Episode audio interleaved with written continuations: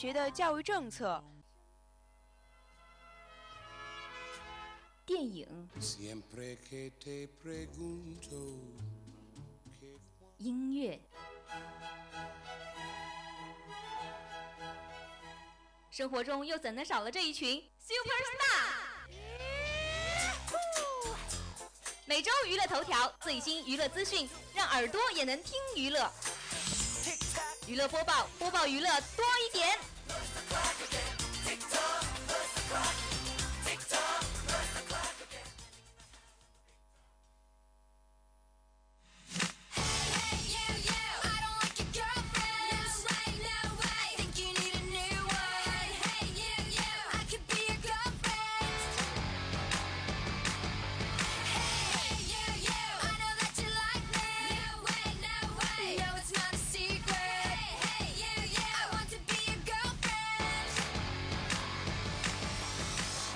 各位听众，欢迎继续收听 FM 九十五点二浙江师范大学校园之声，这里是娱乐播报，我是今天的主播陈静。娱乐播报，播报娱乐多一点。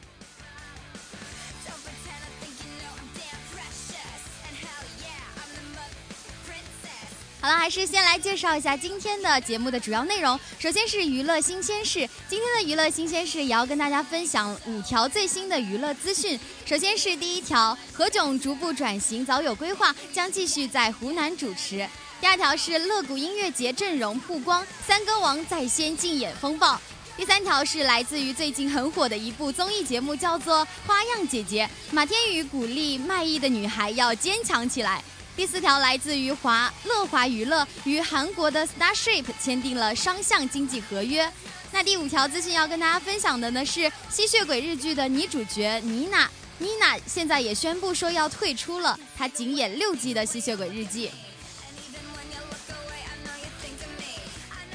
那在今天的一周硬指标，呢，我们一起来盘点一下最新的一部即将要上映的电影《万物生长》。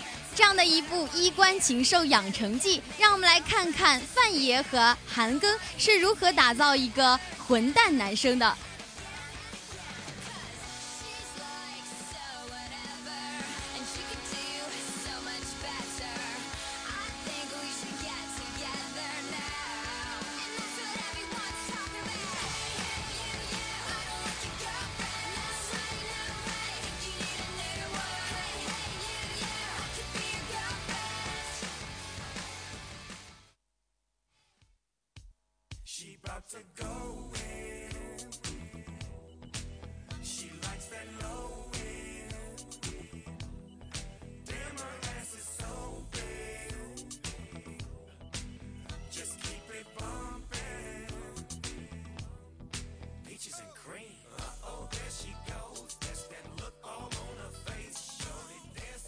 了，马上进入我们今天的第一个板块——娱乐新鲜事。那今天是四月九号。嗯，在本周呃下周日，也就是四月十二号的晚上呢，江苏卫视将会有一档全新的节目，真人秀节目叫做《为他而战》，也就要跟我们的观众来见面了。十二对明星伴侣携手露面，直面史上最具风险的默契考验。节目组放狠话说，这样的测试好像只有真爱才能经受考验。那这也是节目的一个亮点。但是这档节目也是很特别，请到了何炅作为一个特别的嘉宾，以主评审官的身份加盟了这个为他而战的节目，来评判每一段每 每一段每一对明星夫妻的表现。同时，他还将作为为他而战的投资人和幕后制作人，带领团队主导节目的制作。那这也是何炅首度尝试这样的一个制作人的身份。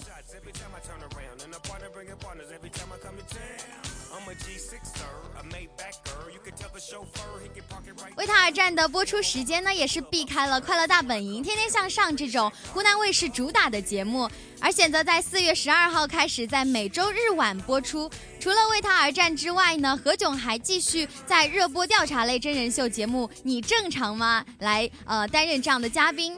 节目呢也将在五月十五号上线播出。应何老师的邀请，包括谢娜、李湘、汪涵等一帮老友都会有望登上《你正常吗》的舞台。那这也是何炅近期的又一个新的动作。在此之前呢，他也是刚刚结束结束了自己自导自演的这样一部处女作《织女栀子花开》的前期拍摄。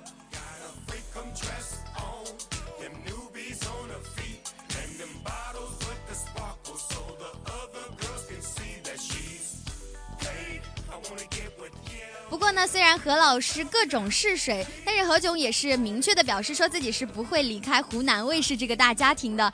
快乐大本营的主持工作还是会继续的持续下去，只要他的档期合适，湖南卫视的相关大型活动，何老师说也会出现他的身影。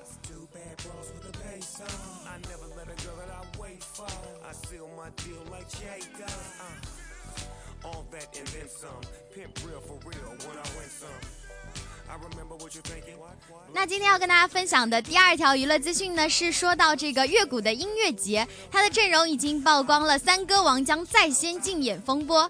二零一五年的乐谷理想音乐节将在五一小黄金周的时候，在北京平谷的乐谷草地音乐公园举行。作为今年五一北京最大的音乐盛事，在我是歌手第三季中有着非常抢眼表现的孙楠、The One 郑纯元，还有谭维维将在本届音乐节悉数登场亮相。那三位歌王的再度同台 PK，我想也会成为今年音乐节的最大看点。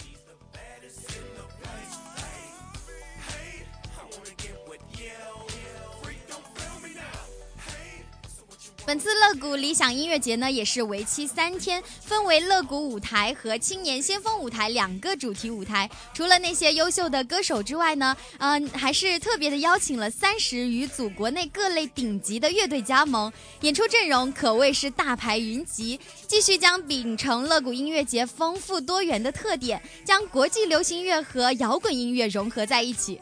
那糖果怪兽乐队呢，也将拉开本届乐谷理想音乐节的序幕。之后也会有旅行团乐队、反光镜、Nova Heart、冷空气乐队以及杭盖乐队，他们都会登呃依次的登场，用自己最完美的状态为到场的乐迷奉献最为精彩的演出。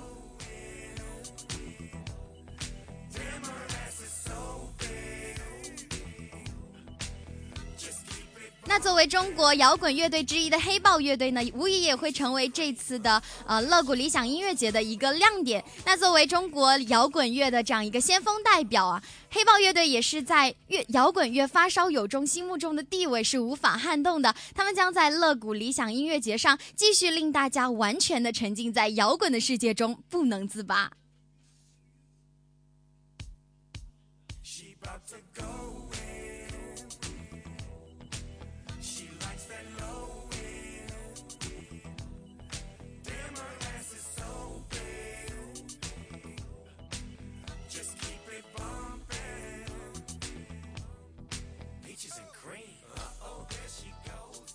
那今天要分享到的第三条娱乐资讯呢，是来自于我们最近很火的一档真人秀节目，叫做《花样姐姐》。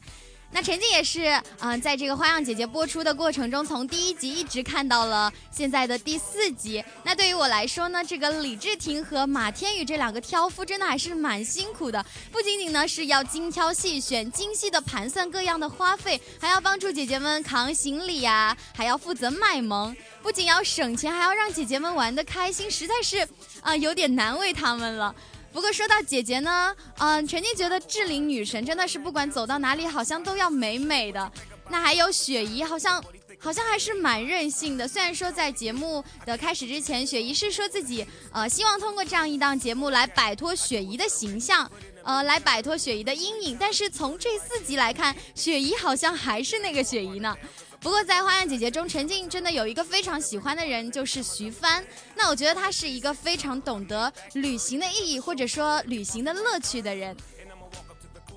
另外呢，徐帆还有一个让我很感动的地方，就是在第三集他们在王子岛骑行的时候，他跟女儿微信的一些互动，还有最后的落泪，陈静都觉得非常的感动。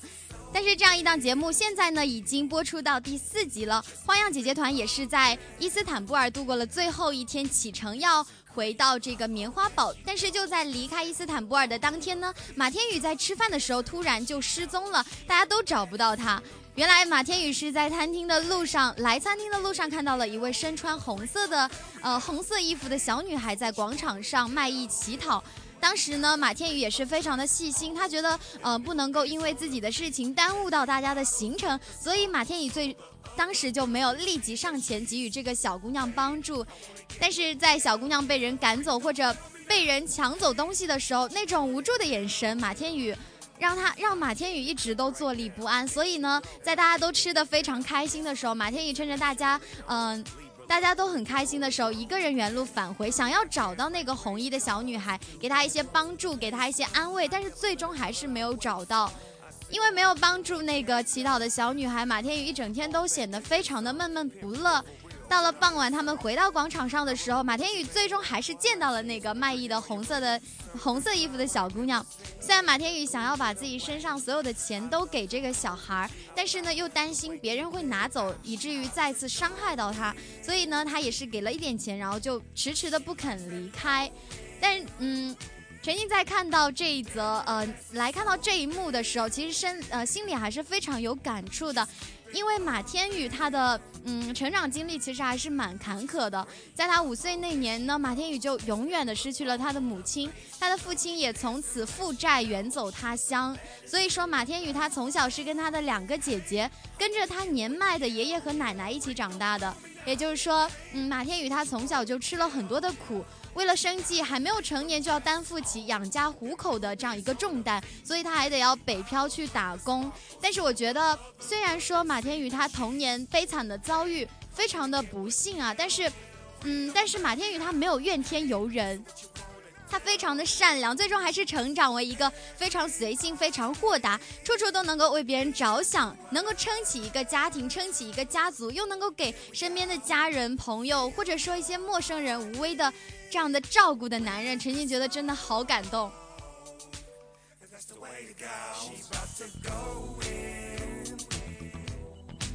She likes that low.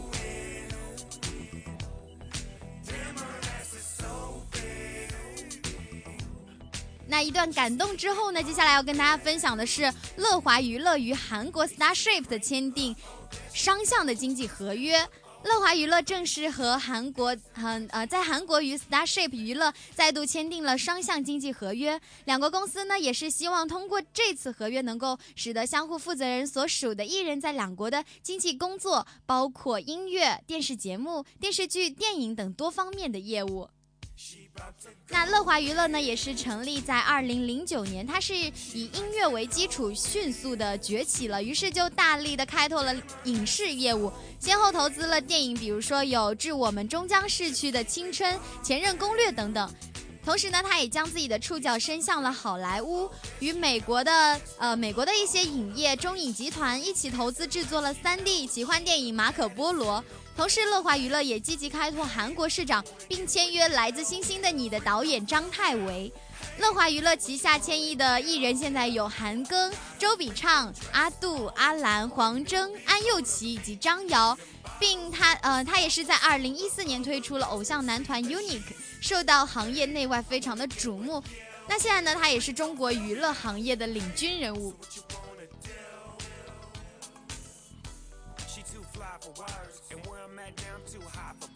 那和乐华娱乐签约的公司，呃，Starship 呢，它也是成立在二零零八年，陆续的推出了 K Will、C Star、Boyfriend、郑基高、刘宇、刘成宇等艺人，引领着大众文化的全新方向，短时间内迅速成长为了韩国国内最最出色的娱乐企划公司。I'm a G6er, a Maybacher. You can tell the chauffeur he can park it right there. And I'ma walk up to the club upstairs. And when I come down, he can bring it back. Burn. Go in. She likes that low end. Damn her 近日呢，这个《吸血鬼日记》的女主角妮娜也是宣布退出，她说自己仅演六季。她说自己将会在第六季终结的时候离开，她已经和剧组举办过告别派对。那狼人 Michael 也可能有，呃，也可能会退出参演复仇的衍生剧 Kingmakers。虽然说没了女主角，但是《吸血鬼日记》还是已经被续订第七季了，也就是说故事还是会继续进行的。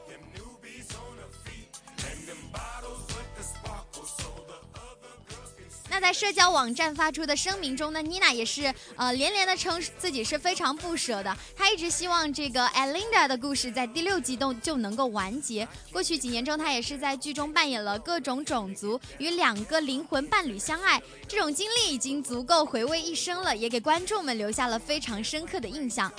那妮娜也是接受了杂志采访，透露说自己离开前后的一些故事。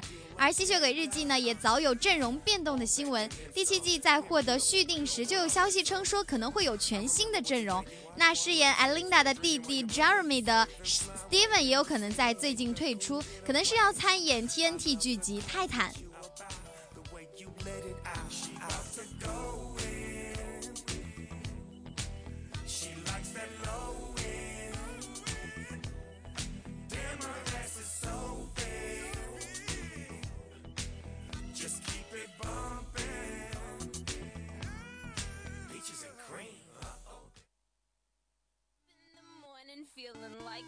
Hey, what up, girl? my glasses, I'm out the door. I'm gonna hit this city. Let's Before go. I leave, brush my teeth with a bottle of Jack. Cause when I leave for the night, I ain't coming back. I'm talking pedicure on our toes, toes. Trying on all our clothes, clothes. Boys blowing up our phones, phones. Drop top and playing our favorite CDs. Pulling up to the parties. Trying to get a little bit tipsy. 那一段音乐过后呢，马上进入今天的第二个板块——一周硬指标：万物生长，衣冠禽兽养成记。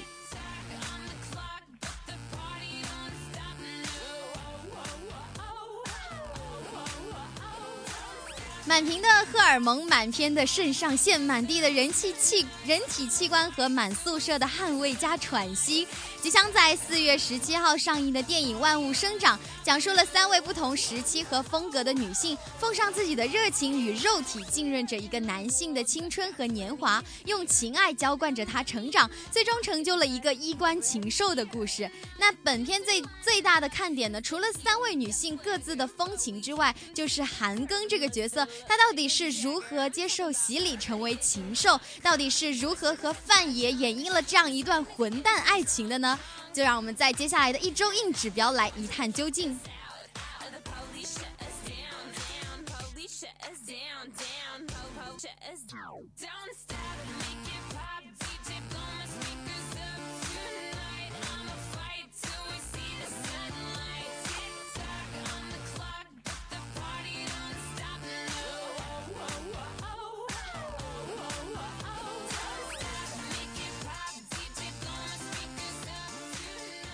那本电呃这部电影最大的呃第一个看点呢，就是范冰冰的红唇和美臀。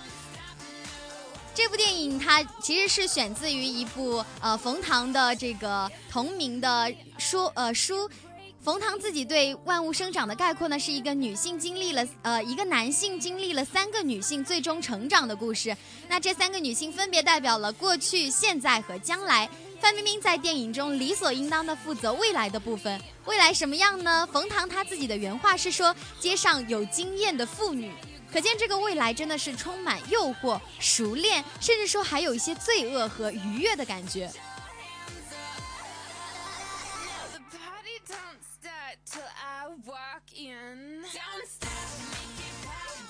都说冰冰有三宝：红唇、卷发、屁股翘。于是魅惑和熟练对她的扮演来说根本就不是难事。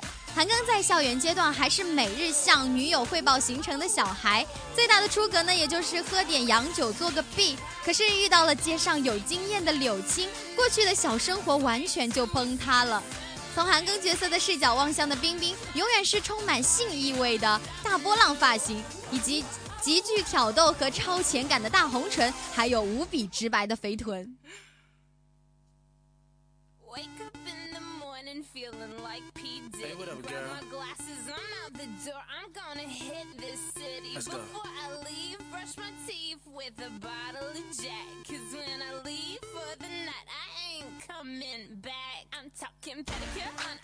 那这部电影的第二个看点呢，就是韩庚从情商到禽兽的过程。不得不说呢，韩庚在《万物》中的表现可谓是前所未有的突破。他既演出了那种前半场的伤痛，又演出了后半截的禽兽气质。在《万物》中呢，韩庚将一个莽撞又傲娇的北京籍高材生演得非常像，用今天的话说就是充满了装逼气质。每天都拍呃带着一个拍立得，在最好的医学院读书，却不务正业，写一些口水小说，还一副爷哪看上你们这些傻读书人的故作出格的气质。不过自从呃自从遇见了范冰冰后，韩庚角色就在通往渣男的路上一发不可收拾。在学校里虽然有正牌女友齐溪，在学校外面却始终和范冰冰搞暧昧，在女友面前却信誓旦旦的将这种心痒和暧昧包装成姐弟关系。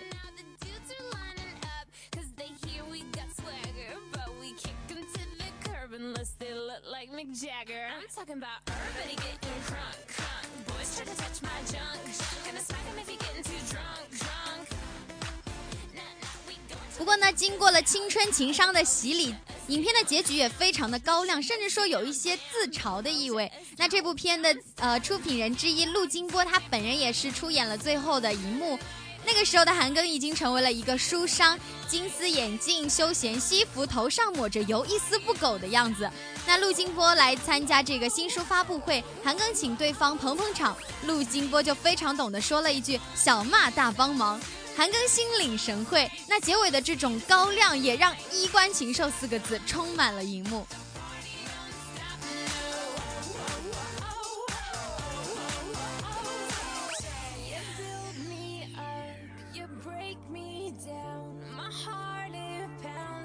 那这部片的第三个看点就是齐溪的表现。在话剧舞台上修炼到如今境界的演技派仪齐溪，在万物中真的表现的非常高能。出场的时候呢，他在房间里打太极，感觉就非常的怪异了。其实，不过接下来呢，他就让韩庚自己汇报行踪，典型的一个少年情呃恋情的这样一个方式。紧接着呢，他就准备推倒韩庚，力求阴阳结合，与前两幕极度反转。林夕一出场就呃，林夕一出呃，齐溪一出场呢，就给人一种耳目一新，同时呼出呼之欲出的感觉。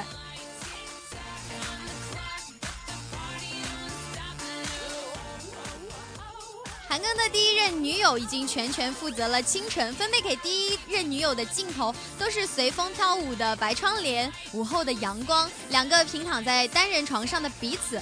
范冰冰呢，则是包揽了风骚、艳丽、红唇、卷发拂面，成熟的吐着香烟，连眼神转动的方式都是说，好像是在说教你如何三招擒住男性。那么大学时代的女友齐溪，只有负责莽撞青春、注定炮灰的戏份了。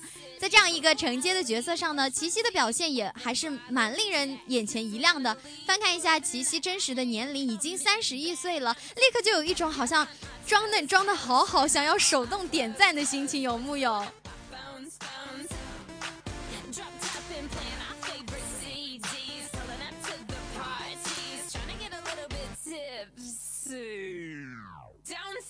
那曾经也是说到这部电影呢，其实是冯唐他的同名小说《万物生长》。那豆瓣呢是这样评价的：说《万物》其实是一部非常有趣的小说，也是一部很忧郁的小说。从乌七八糟的一些呃故事情节中，怎么看都能够窥见作者心底的那种纯粹吧。那这部作品可以比喻成一部中国特色的《麦田守望者》。一个叫秋水的男人，讲述了一群学医青年成长的故事。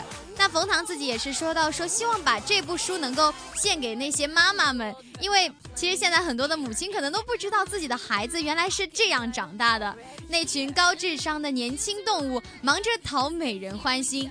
聪慧、无聊、生猛和自负，他们经历着梦想与人性，还有肉身的短兵相接。阳光之下，万物都在疯狂生长，一如热带雨林的藤蔓，遮天蔽日，却隐藏着怎样的失落和惶恐。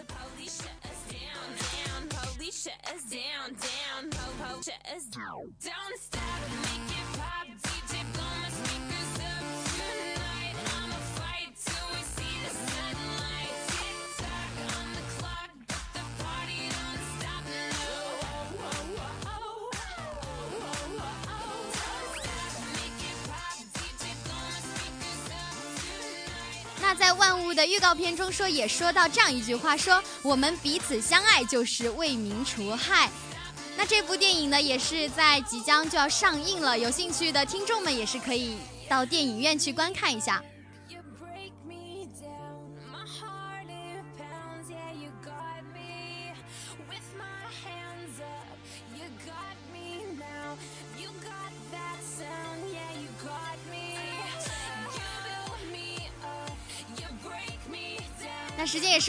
快，一下子就到了十九点二十五分。那在节目的最后呢，还是一起来回忆一下今天我们娱乐播报的呃主要内容。首先是娱乐新鲜事，何炅逐步转型早有规划，将继续在湖南主持。